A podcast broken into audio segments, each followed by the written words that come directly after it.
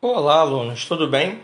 Aqui quem fala é o professor Fábio Mendonça, professor de Educação Física da Secretaria Estadual de Educação do Rio de Janeiro. Nesse momento, nós daremos início à primeira aula do segundo bimestre do oitavo ano da Educação de Jovens e Adultos do Ensino Fundamental. Beleza, pessoal?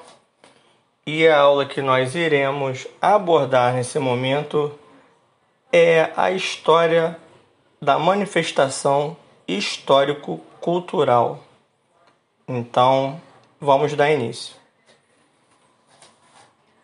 As contribuições histórico-culturais nas atividades rítmicas são evidentes quando se observam as expressões artísticas Toda manifestação humana é influenciada pela cultura e pela materialidade do contexto em que o ser humano que a pratica está inserido.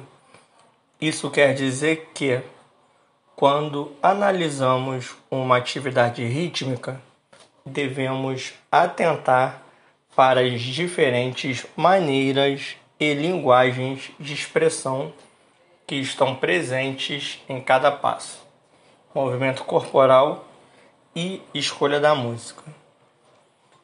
O nosso país é formado pela combinação de manifestações culturais de vários povos diferentes, assim como pelo contato entre diferentes culturas no território nacional, de modo que o Brasil tem uma série de diferentes danças a quadrilha das festas juninas, o Bumba Meu Boi, o samba, o axé, as danças de salão importadas da Europa e as danças contemporâneas promovidas por companhias artísticas.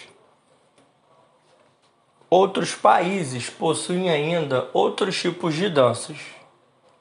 Os austríacos possuem a valsa, os franceses dançam o cancan. Os russos são exímios bailarinos. Os chineses e os coreanos promovem danças coreografadas em grandes grupos, enquanto os indianos possuem diversas manifestações diferentes e bem características das diferentes culturas que habitam o país. Além disso, há danças típicas dos povos que não possuem estados, como os ciganos e suas danças características, ou os curdos e os palestinos e suas diferentes concepções na dança. Beleza, pessoal? Então, isso foi uma breve história de manifestação histórico-cultural nas atividades rítmicas e expressivas eu espero que vocês tenham gostado.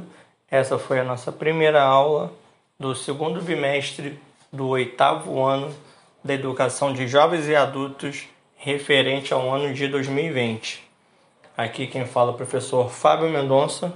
Um forte abraço para cada um de vocês.